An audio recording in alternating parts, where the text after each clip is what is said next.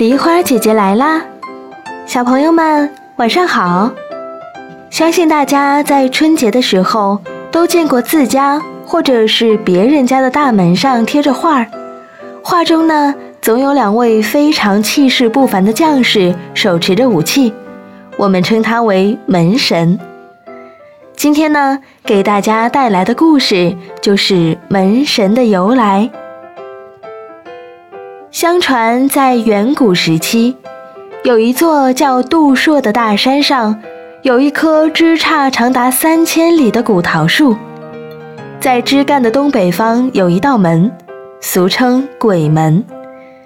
阴间的所有鬼魂都由这个门进出，而把守此门的正是神荼和郁垒两人。这两人每天负责监督所有的鬼魂。如果发现有去祸害民间的鬼，就会把他抓起来去喂老虎，以此惩戒和警告其他有害人之心的鬼魂。后来，人们便把神荼和郁垒两人的画像刻在桃木板上，挂在门的两侧，借以驱鬼辟邪。于是，神荼和郁垒两人便成为了门神。后来到了唐朝年间，龙王因为触犯了天条要被斩首，于是他请求唐太宗的帮忙，希望太宗能在行刑的那天守住判官魏征，不让他睡觉。这样呢，魏征的魂魄就去不了天庭对他行刑，龙王呢也就能保住自己的一条命。唐太宗见龙王如此低声下气，便答应了他。于是到了行刑这天，太宗便下旨召魏征入宫陪他下棋，一直下到快午时三刻。太宗问魏征：“快午时三刻了吗？”“快了。”魏征回答道。太宗暗暗松了一口气，心想再坚持片刻，龙王就得救了。可谁知下着下着，太宗突然就感觉口渴难耐。于是转身去喝了一口水。就在这个空档，魏征突然感觉困意来袭，他眯起了眼睛，神识游去了天庭，斩了龙王。龙王被斩了以后，魂魄便记恨着太宗，整夜的在宫门外哀嚎咆哮，闹得太宗夜夜不能安睡，身心疲惫到了极点。无奈之下，便召来大臣们商量对策。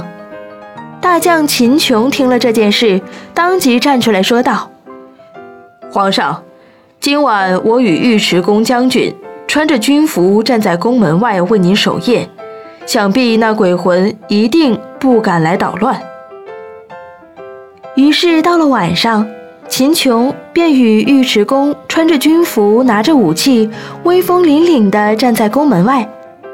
说来也怪，这一夜龙王没有前来哀嚎咆哮，太宗睡得香极了。此后连续几天，两人都站在门口为太宗守夜，太宗才每晚睡得十分安稳。可是日子久了，太宗心疼两位将军过于劳累，便找来最好的画师。为两位将军画了一幅与真人一样大小的穿着军装的画像，并将画像贴在了宫门外。当晚，龙王的魂魄照例偷偷地跑来，远远地望见两位将军依然站在宫门外，龙王又灰溜溜地飞走了。他以为那是秦琼跟尉迟恭一直在守门，其实那只不过是两位将军的画像。后来这件事传到了民间，百姓们也仿照着这个做法，把两位将军的画像贴在门外，借此保佑家庭平安。就这样，秦琼和尉迟恭成为了新一代门神。听完这个故事，小朋友了解了门神的由来了吗？是不是觉得正义必定能战胜邪恶呢？其实呀，生活中警察叔叔就是我们的守护门神，每天坚守在岗位上，保护着我们的安全。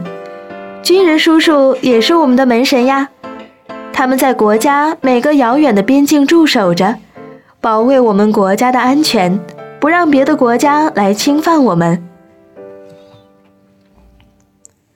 小朋友们，你们想成为保护家人的小门神吗？